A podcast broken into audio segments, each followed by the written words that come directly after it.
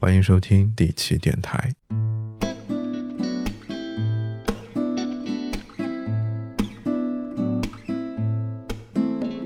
A mask is easily placed on a betrayed and broken face.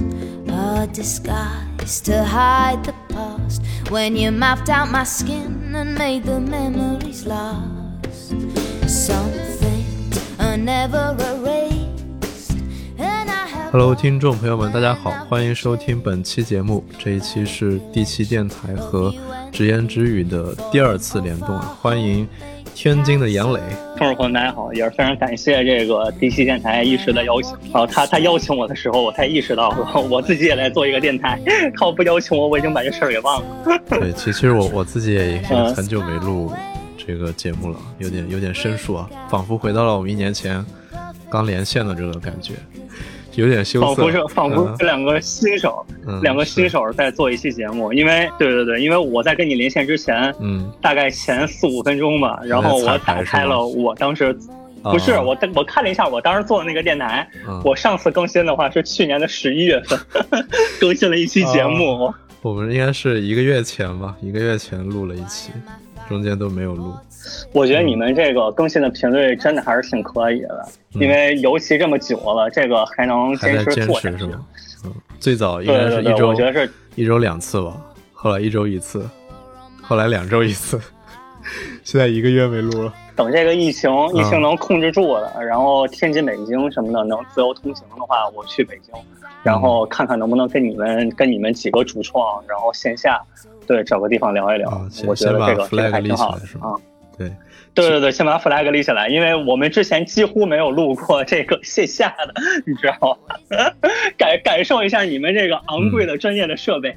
没有没有，我我们之前还真是就是一般都是线下录，然后因为这个北京疫情嘛，上段时间因为堂食啊或者大家见面比较不方便，所以就慢慢的改线上或者干脆就不录了，也也也是一个多月没见了。嗯，然后我我听说严磊也是，嗯、快结婚了，对吧？然后因为天津的疫对情，对对婚礼还延期了，送上一个祝福吧。感谢感谢，嗯对对，因为因为这个半年多没录，两个原因吧啊，第一个嗯确实就是像一石刚刚说的啊，准备准备结婚这个事儿，确实太浪费精力。太浪费时间了。然后你如果录一期播客的话，你从选题到录到后期剪辑，嗯其实这个是需要花大量时间的啊，这是一个原因。然后另外的一个原因就是这个今年四月份刚刚从某四线互联网公司毕业，啊 啊，也是入职了一个一个新公司，挺忙的，对，所以基于这两个嗯原因，也是很久很久没录了啊。然后这两个原因，反正今天在节目里面都跟大家聊一聊。对，我们先来聊聊严磊的婚礼吧，因为我也没结过婚。嗯，哎，像你刚才说的，结婚是不是也是一个非常复杂的一个流程啊？就是从你像录播课一样，就是选题啊、策划呀，这一系列流程是不是都需要你自己亲力亲为的去做？我靠，巨复杂。就是我我我跟我媳妇儿的婚礼，我们俩是应该说是提前一年多就开始准备了。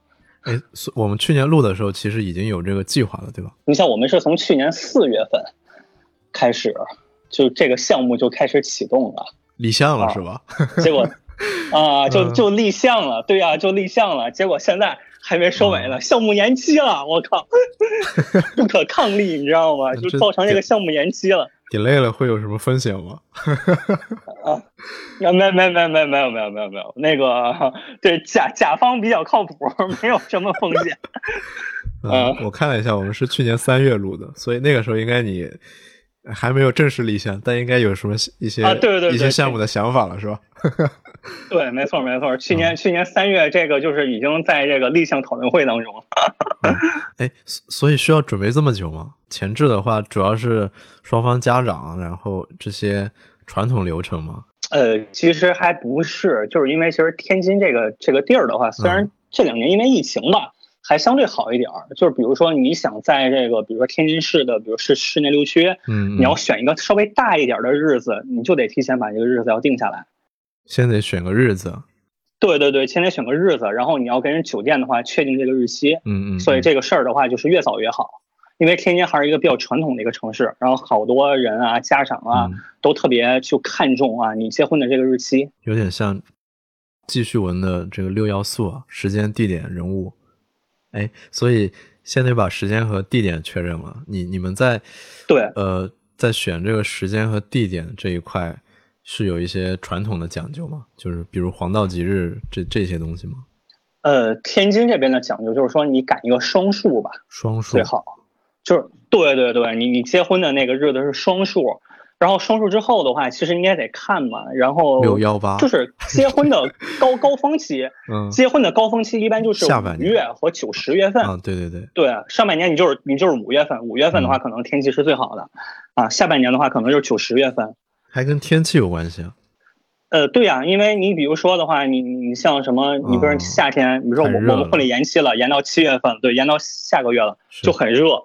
然后我实际上，如果你是九月份或者十月份的话，我在九月份或者十月份接嗯比较难受，因为我每年那那个那个季节会犯那个过敏性鼻炎，你知道吗？就每天就一直打喷嚏。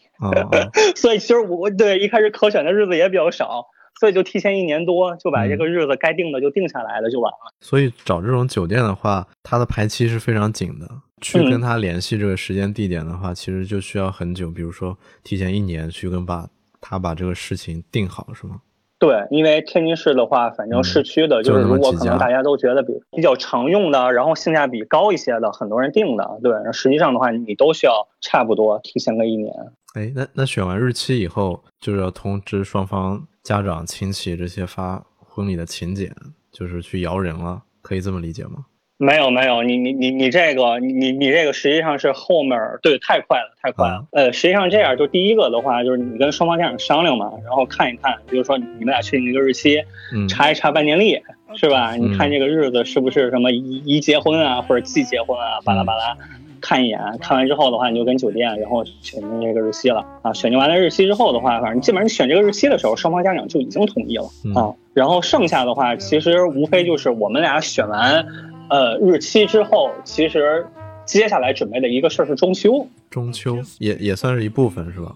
对，装修家里就装修我们房子，啊，装修，我还以为啊中秋，我一想这中秋快到了，对对对，装修，所以就是家里就是家里的装修，嗯嗯，然后又是一个就是挺花时间的对对啊、一一个事儿，然后对，然后弄完装修的话，其实你就要去准备，就是婚礼的各个的细节，你比如说像什么婚婚礼现场，对对对，这个设计，然后女方的话你要订婚纱啊，嗯然后去定妆。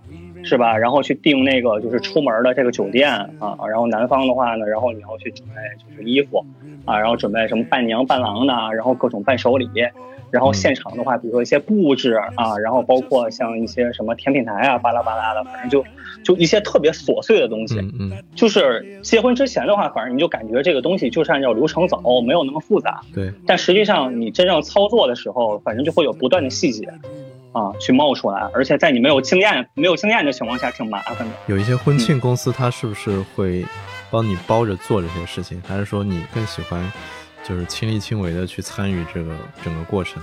呃，我跟我媳妇儿是比较喜欢亲力亲为的，嗯嗯，去去参与这个过程啊。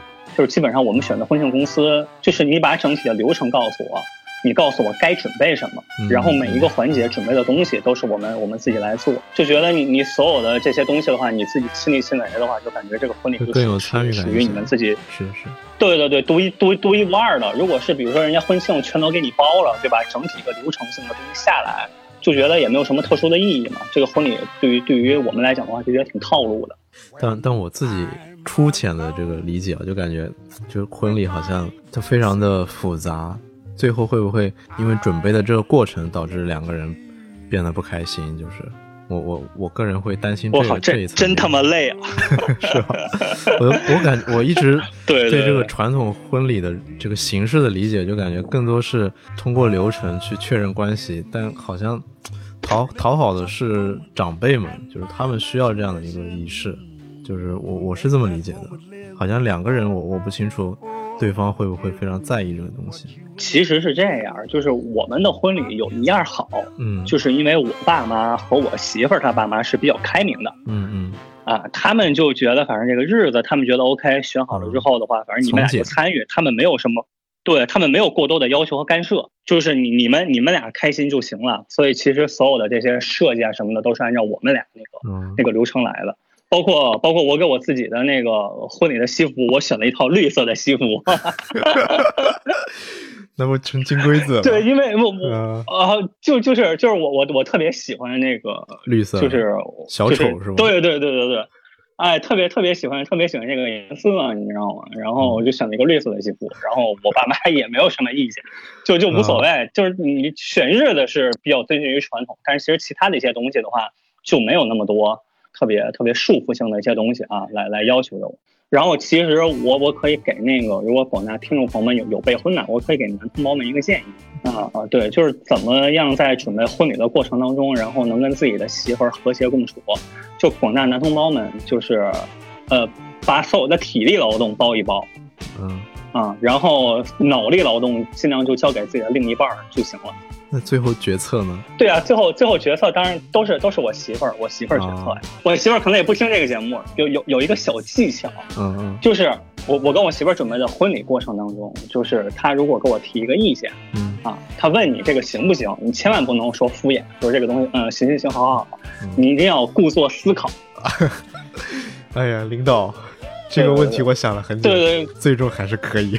哎，对对对，差不多，对，就是就是这个句式。嗯。啊，一般就是说，你就想一想说，嗯，哎，我觉得这个哎可以，不错，啊，然后的话呢，比如说你再给他提另外一个，啊，然后备选但是不太好的这个意见，啊，他可能就会觉得这个东西你有想法有思考，他也不会觉得你这个事情特别敷衍。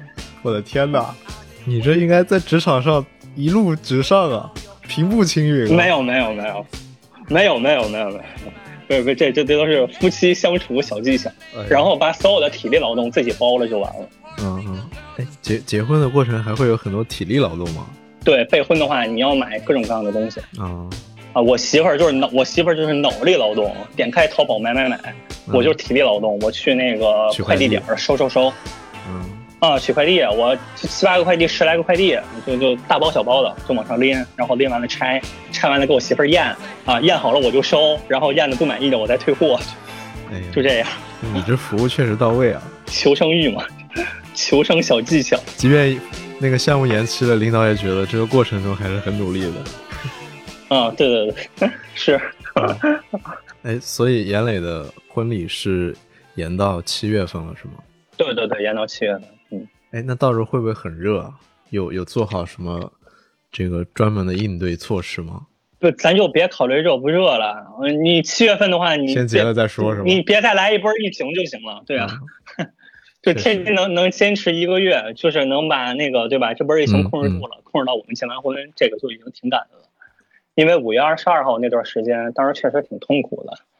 确实，哎，我记得我表哥也是嗯今年、今年结婚，好像是过完年嘛，三四月的时候，他刚结完婚，办完婚宴，然后我们地方就下那个证书了，就是不让不让办这种大型的宴会聚合，就还是运气挺好的。对，运运气运气挺好的。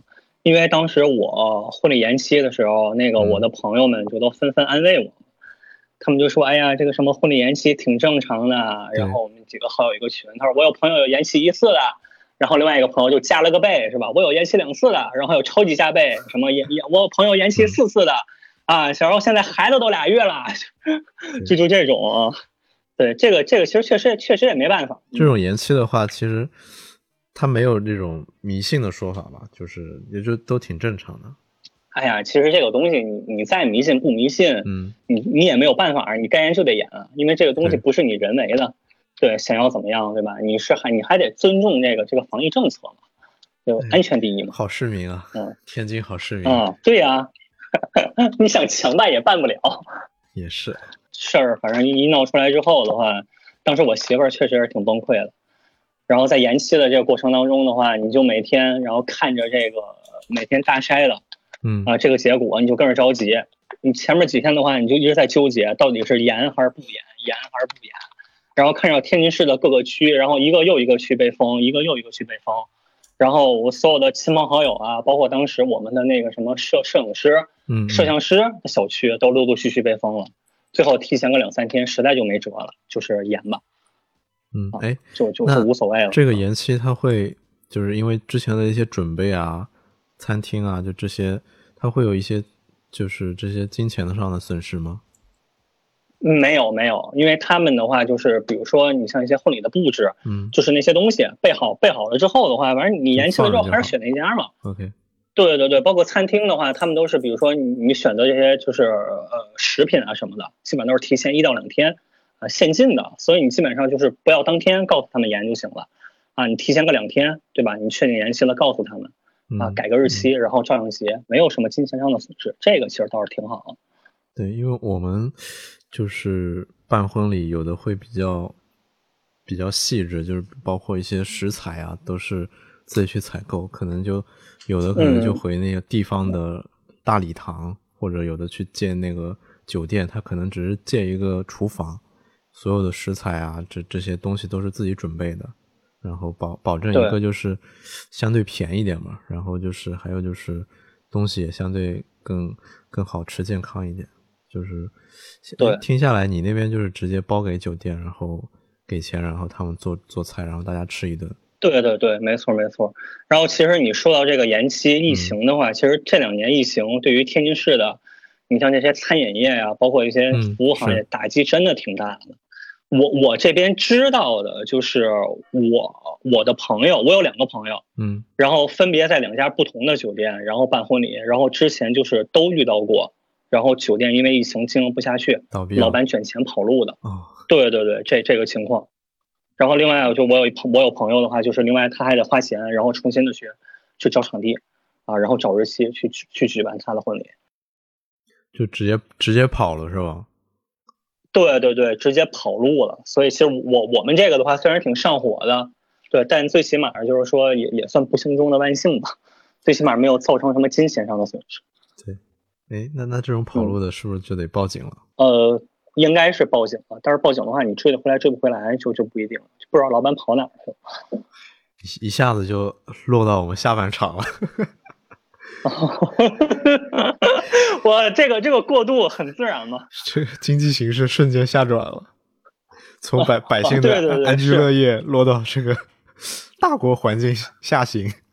对呀、哇，这个转场，这个转场太自然了。虽然很久没有录这个电台了，啊，但这职业素养还在哈。对我们两个人都换了新的工作，到这次录的时候，我又我又换了一份。我上一次跟你录，去年三月份嘛，我还摸鱼呢。是五点半下班哦嘛。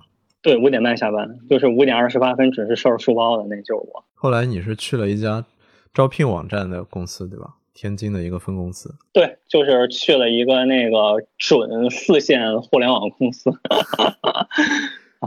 对呃，在那个互联网的边缘，然后疯狂的摩擦了一把。对，然后对，今年四月份就，对，今年四月份就毕业了。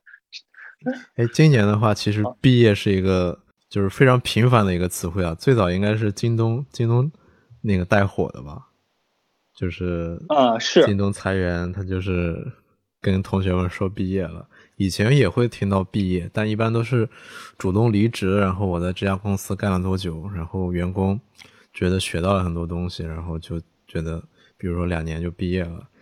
第一次听说嗯就是企业以这个毕业的形式来包装这个裁员，就挺黑色幽默的。所以在这个大的裁员潮下面，就是你们像在招聘公司里面，它会有一些不一样的感受吗？因为我理解招聘公司它像一个供给和需求方的一个中间商嘛，所以对对你们的影响应该也蛮大的吧？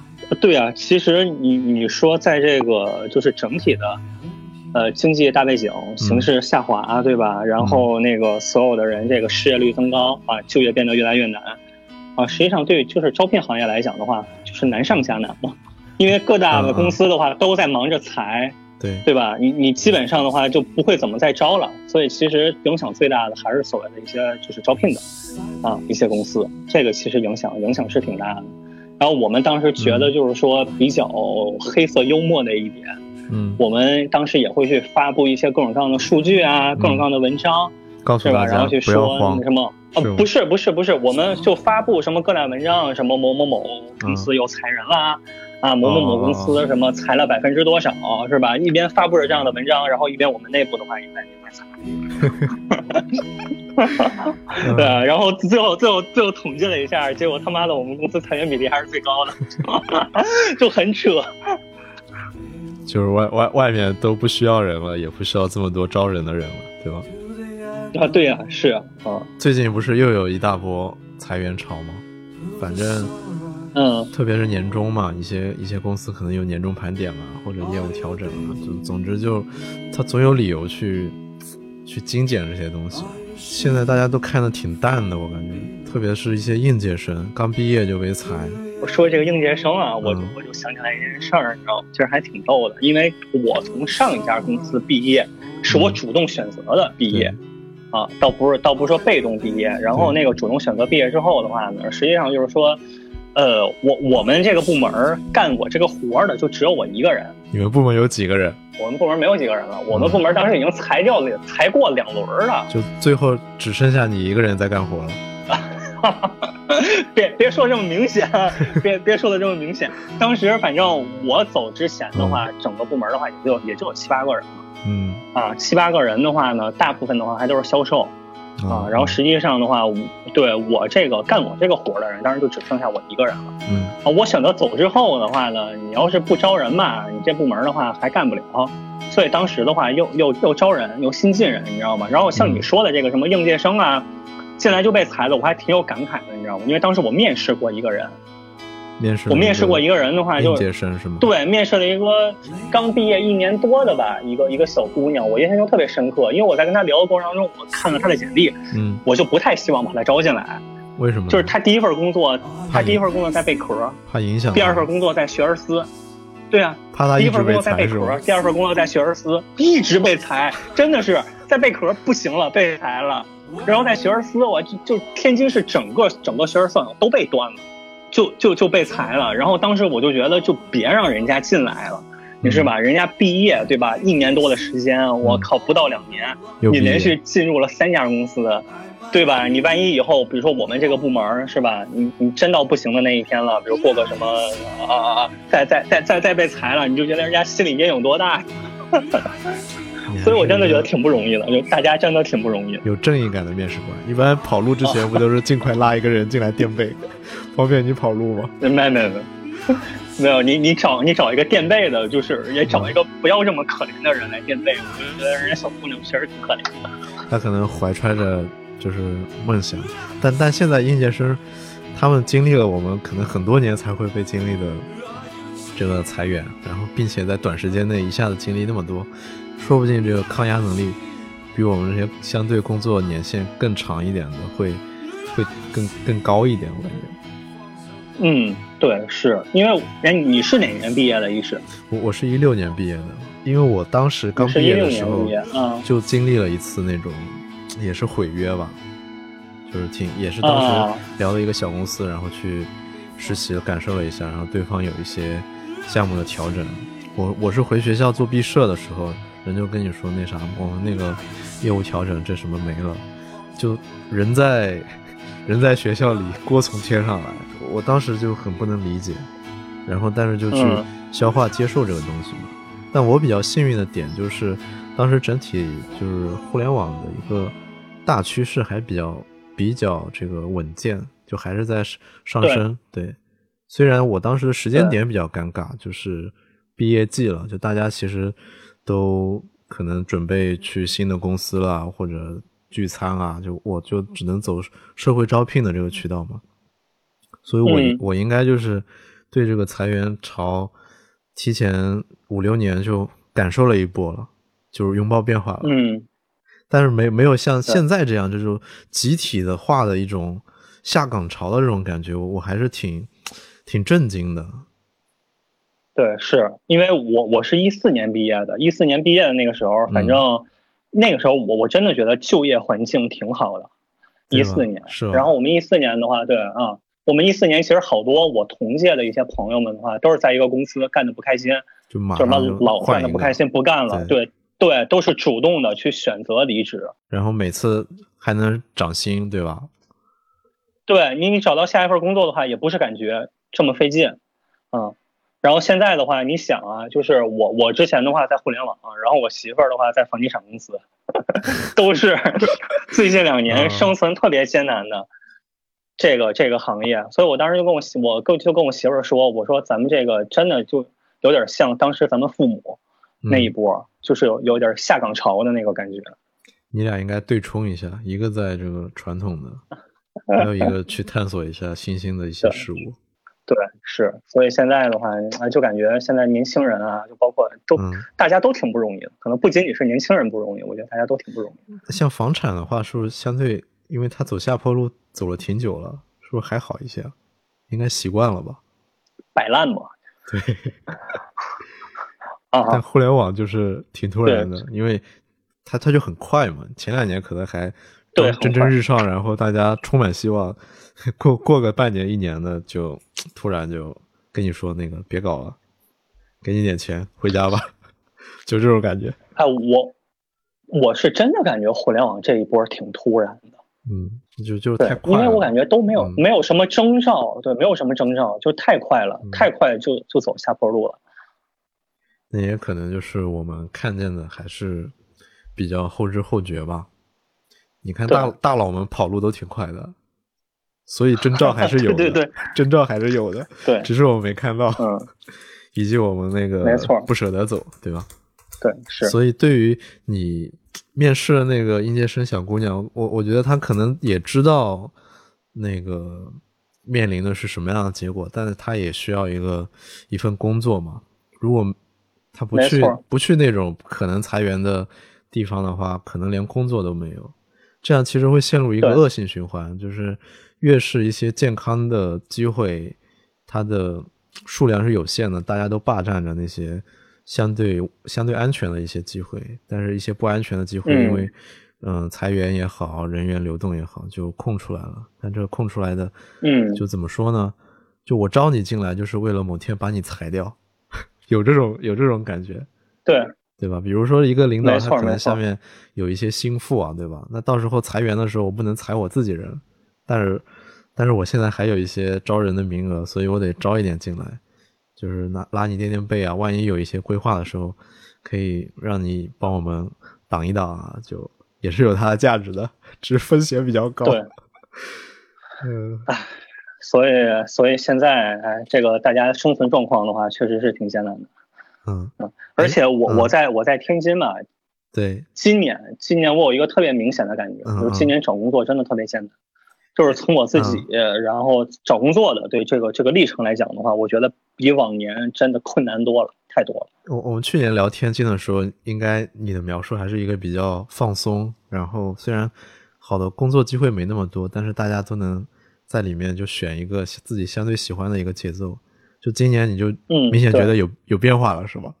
对，今年太吃力了，今年太吃力了。因为其实怎么说呢，就去年咱们聊天儿的时候，我整个嗯是一个比较轻松的一个、一个一个状态，啊、然后我我到了我所谓的上一网上一家这个互联网嗯公司啊、基本上也是和我上一上上家公司嗯、啊、做了一个相同的业务嗯，啊、就直接把我从上一家公司给弄过来了。所以其实这个过程相对来讲的话是比较轻松的。应该还是比较开心的吧？应该比如说钱也涨了，然后做的事儿也也是自己擅长的，然后应该还是一个欣欣向荣的一个心态吧？对，当时一开始去的时候确实是挺积极的，嗯，嗯，因为那时候我之前啥时候下班了？大部分都在传统。还是五点半吗？呃，没有没有没有，那个那个时候就已经不敢五点半下班了，嗯，就那个时候还是比较卷的，嗯整个的一个状态。我们我们我在上一家公司啊，就经历了两个两个阶段啊。嗯啊第一个阶段是属于比较卷的一个一个阶段，然后第二个阶段的话是属于大家都躺平、摆烂的一个阶段啊。那应该是刚我开始是去年比较努力吧？对对对对，因为嗯对，去年四月份，然后刚进到那个时候，你想啊，去年二零二一年，我们这个部门是从二零二零年的呃年末 Q 四吧，嗯然后才开始组成的。嗯然后你组成的话呢，其实你前半年的话是属于一个比较疯狂的招人和哦扩张的新业务，一个阶段。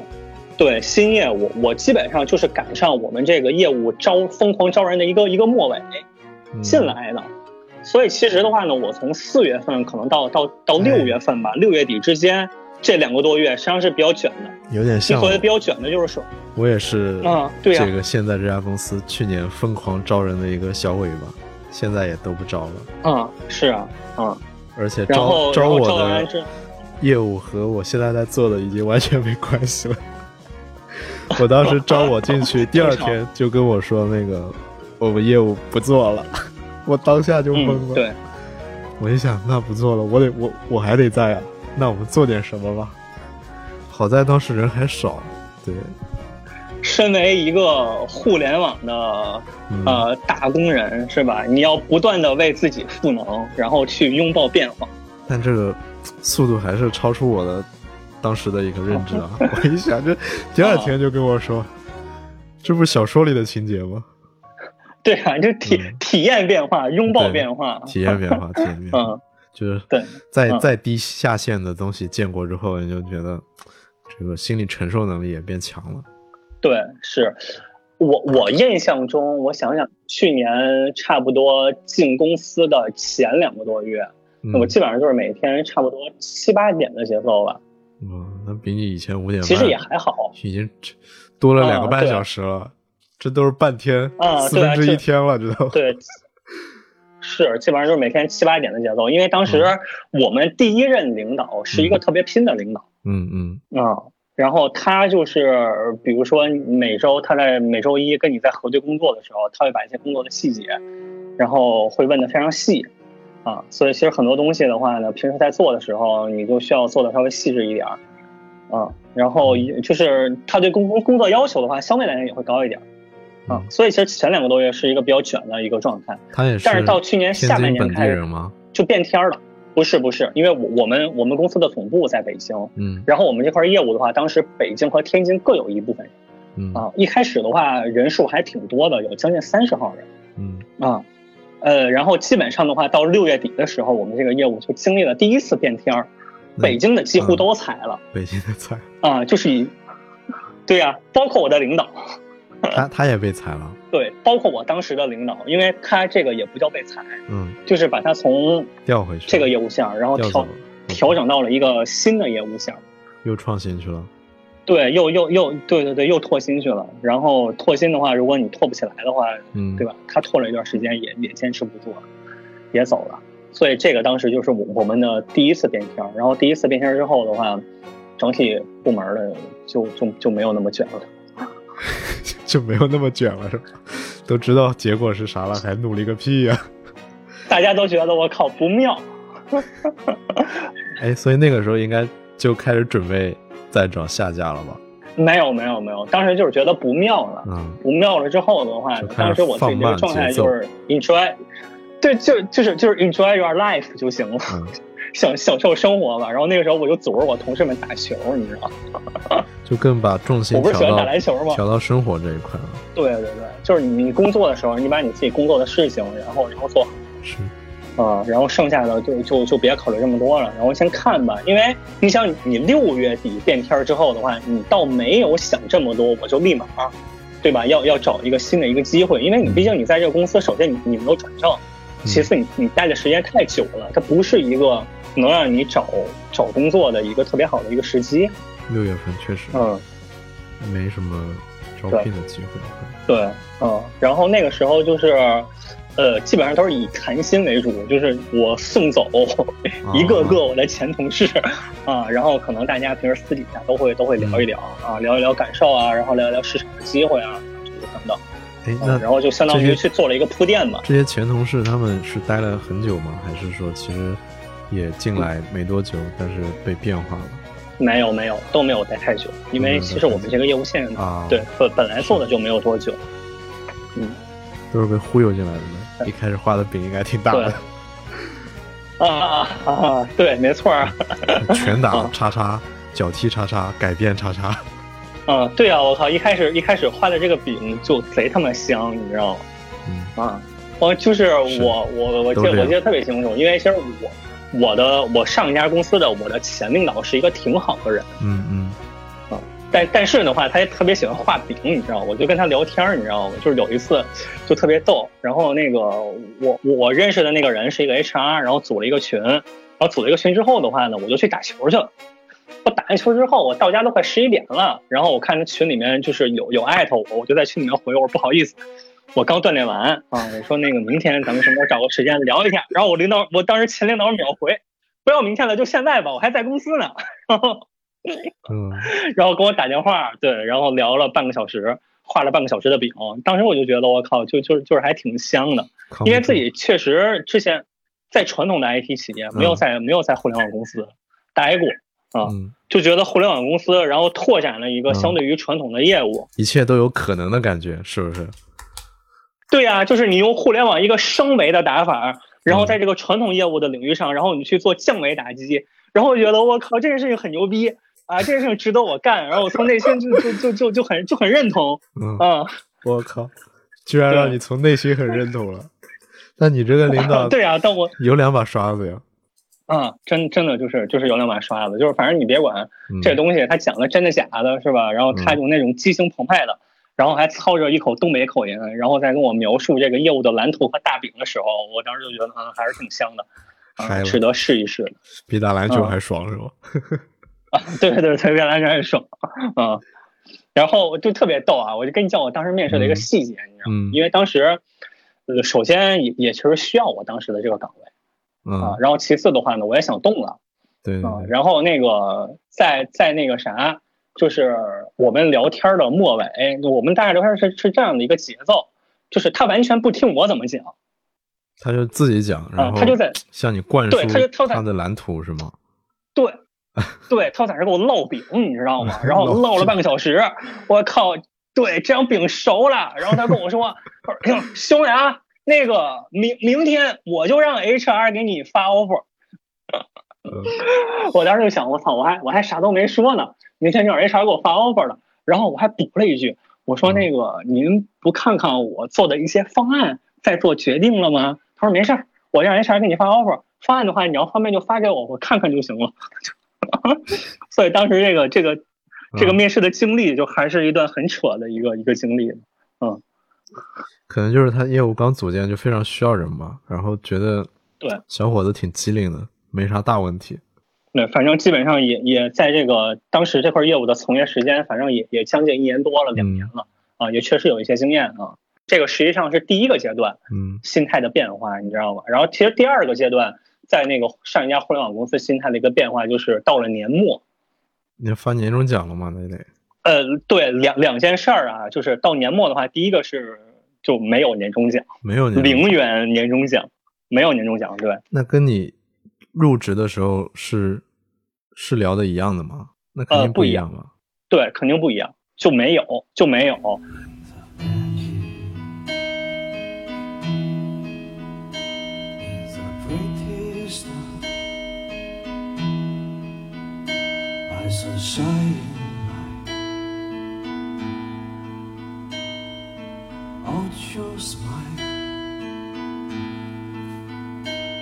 然后其实当时最扯的一件事儿，就是我们是作为一家就是所谓的一家招聘的一个公司，嗯对吧？我们会发一些各种各样的文章啊，对吧？比如说我们发什么各大互联网公司裁员，实际上就是我们裁裁的更狠。然后各家互联网公司什么年终奖惨淡，然后实际上我们年终奖就啥都没有。哎啊，那这就我们就觉得就特别特别扯出的解释这个事，是啥呀？没有年终奖，没有任何解释。一般就是比如说一年十二个月，然后再加几个月，然后那个数字是根据你部门绩效或者个人绩效综合的。那这边你们那个前公司就没有任何解释，就也没有没有没有提这个东西是吧？没有任何解释。就当大家都不知道。我靠，对，那有点不就完全没有要脸提，这个事儿。那有点不要脸了。所以，对，所以其实就挺扯的，你知道吗？而且不但没提这个事儿呢，这是第一件事儿。嗯第二件事儿的话，就是到去年年底的时候又裁了一波，就是我们这个部门裁了一半儿，六六月底，然后你到了十二月底的时候又裁了小对，本来我这个活儿三四个人做，然后下面还有实习生，嗯是吧？裁了一波，然后剩了剩只有俩人做了，然后到去年十二月底的时候，呃，把跟我一块儿做事的我的那个搭档，然后也也给也给裁了，啊，然后就彻底的变成我一个人了。为啥不裁你啊？是不是你那个生产效率还是比较高？就是我我我跟我那个搭档一比，我可能稍微更有经验一些嗯嗯，发现你一个人能顶他们七个是吧？呃，而且其实还有一个原因，就是我我们这个部门的话呢，也是到了去年十一月份开始吧，就是整体的业绩就特别惨淡。嗯嗯，嗯那那确实没办法，创新的业务就是需要快速的让老板看到希望，但如果一直走下坡路，其实还挺难搞的。对，就一直入不敷出嘛，就是嗯单纯你部门的这个这个，对吧？这个盈利计算来讲，就一直你都你都不盈利，然后就靠裁员啊，然后来看看你们这个部门的话能不能盈利啊，最起码不亏钱。对，然后这个其实当时是一个心态的变化，嗯当时那个时候就觉得，我靠，要不看一看吧，十二月份了是吧？待了多半年了，就觉得应该应该看一看，给自己想一个后路啊。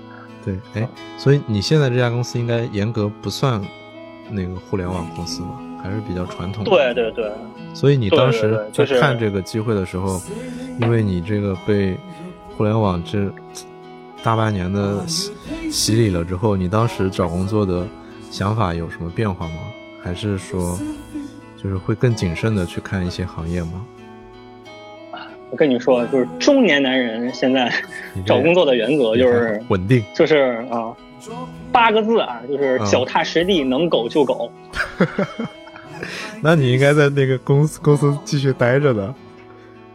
就是稳定，稳定是第一位的，嗯因为当时就想自己马上就要成家了，对我，我啊就。希望自己能有一个，对，就希望自己能有一个相对来讲嗯稳定一些的环境，啊，因为现在由于疫情影响，整个大的形势就不是那么好。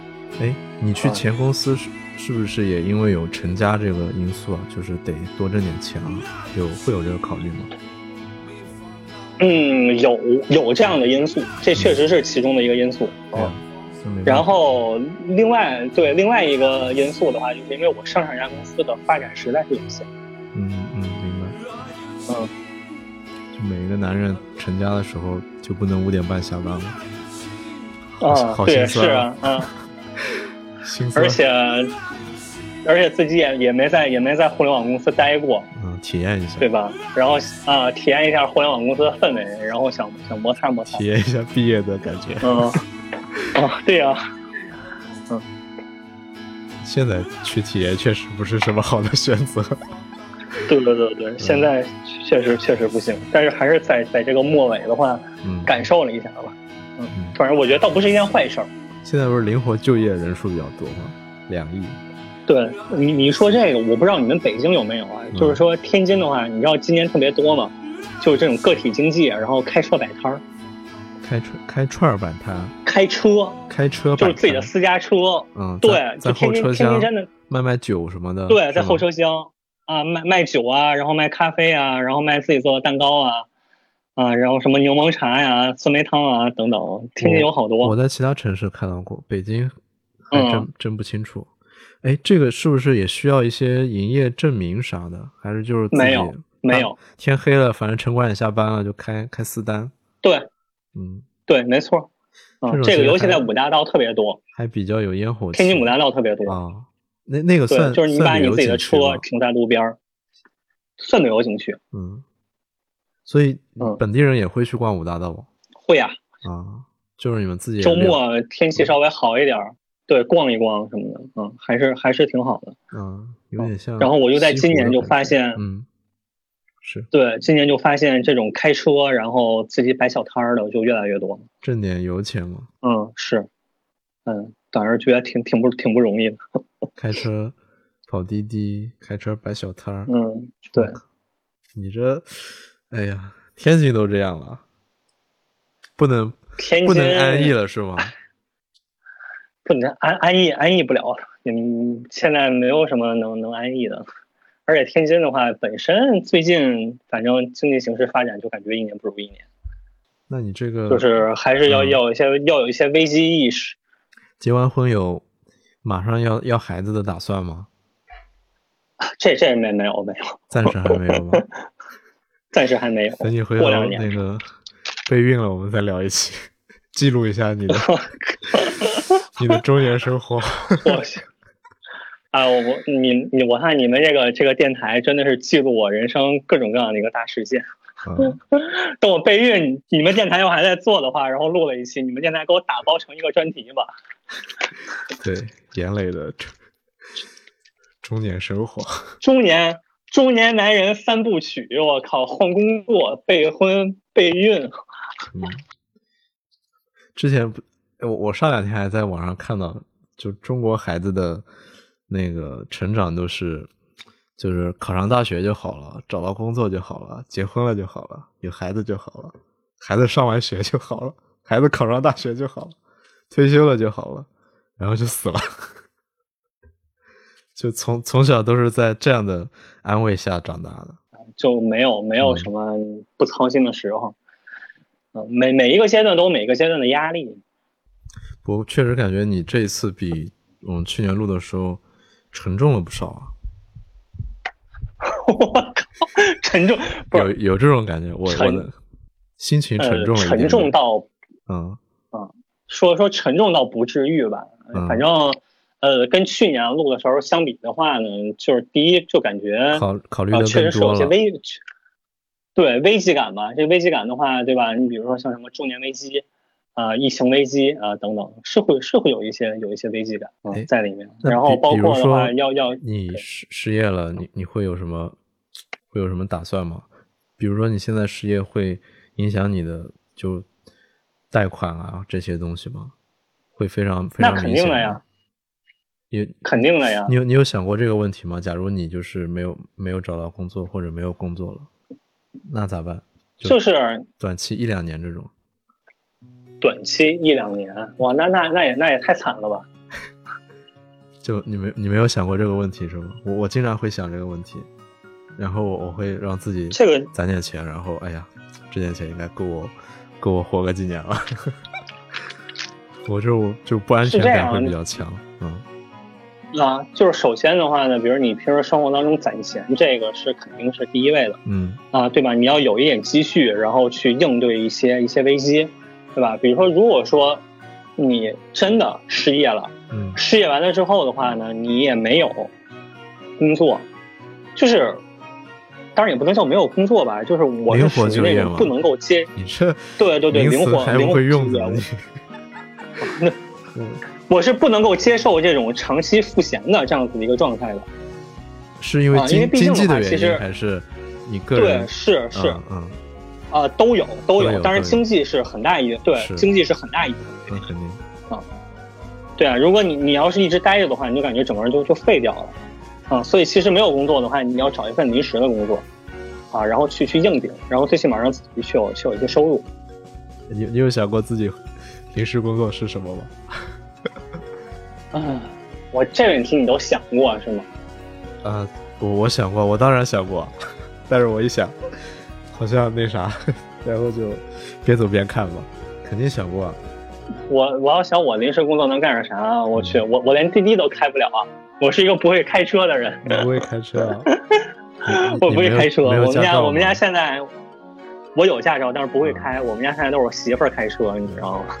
跟我差不多。我我觉得我我我觉得我可能就只能去去当一个什么服务员了，去餐厅，然后去咖啡厅，那也行然后啊、然后开要要么就骑个骑个小电动去送哦，送外卖。车。新新时代的灵活就业，开滴滴送外卖，就是对啊这两，个应该是最热门，也是大家都能最最明显的想到的。对，嗯，你如果实在做没有工作的话，你就去只能找一些临时性的这些东西啊，去过渡一下。真的真的没有。我我我之前就在想，发现自己好像除了在公司里面混吃等死，给人画画饼，然后这讲讲逻辑以外，好像确实如果没有这这个所谓的平台的这一份职工作的话，好像也创造不了什么价值，就也只能去送送外卖，卖卖体力。我的我的脑力好像也并不值钱。嗯除了在公司里面去拒绝别人的需求之外，嗯，现在也不敢拒绝了。对，不想不敢拒绝别人需求了，是对吗？对对，得得有点事儿干嘛？那不是？哎，你在你现在这个公司待了多久了？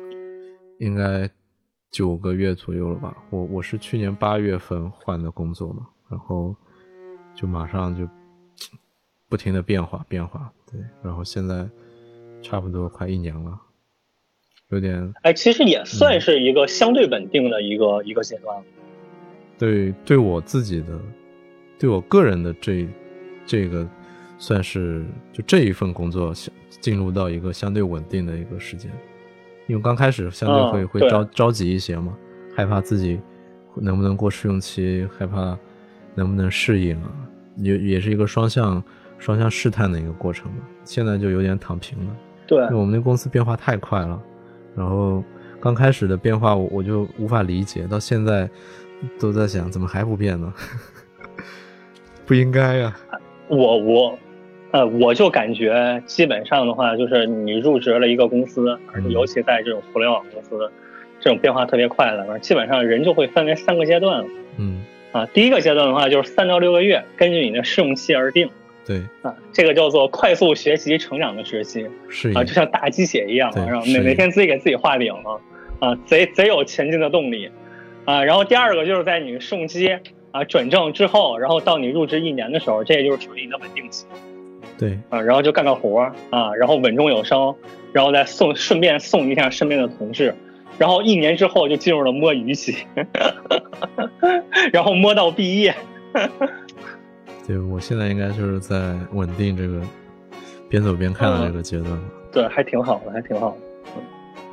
哎，回首一看也是非常痛苦啊，非常痛苦，我都不知道自己怎么怎么过来的，就躺平了就就没事儿了。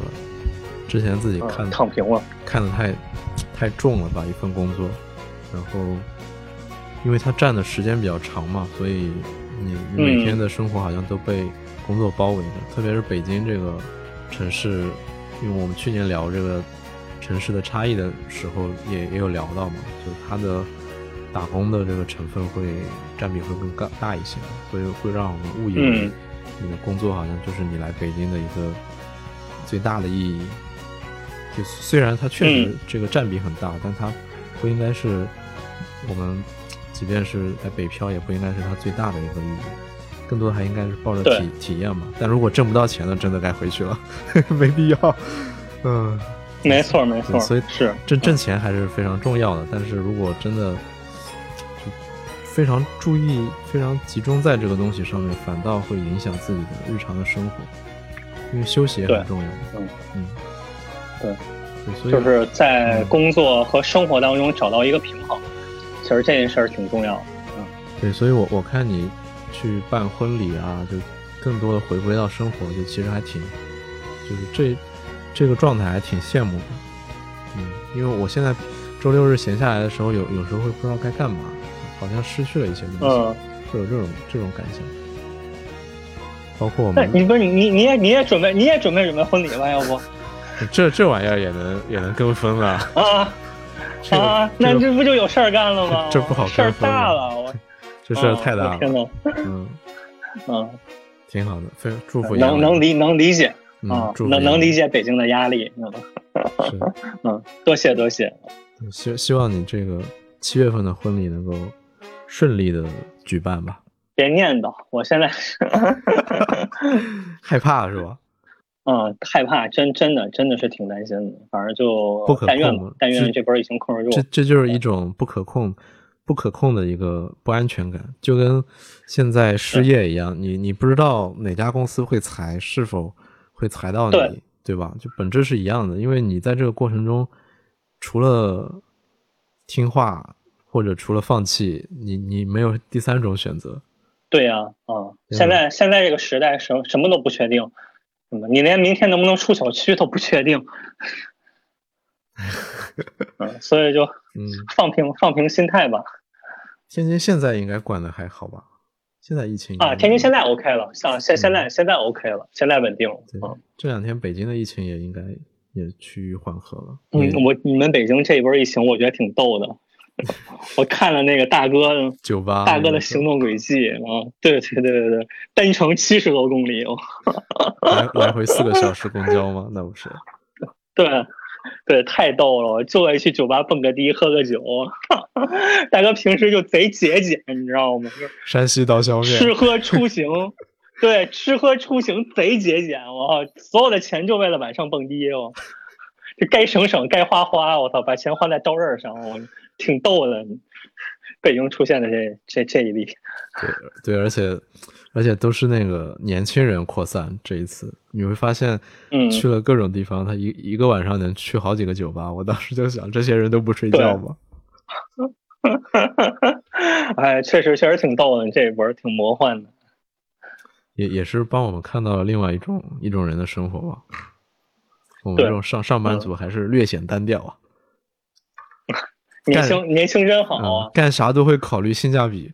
人大哥就是干，嗯我四个小时我 摇过去，就为了那几、对几小时的酣畅淋漓。突然觉得很羡慕人家，就是我们我们嗯作为这个中年人，唯一能借鉴的就是要大哥，就要把大哥这种精神，呃，用在工作上。嗯，我我之前打滴滴还听到一个那个师傅，我就说他年轻的时候摇摇了那什么二十来个小时的火车去山西见女网友，我的 具体干啥我就不说就就不说了。嗯，对，然后我就想，我靠，真生猛啊！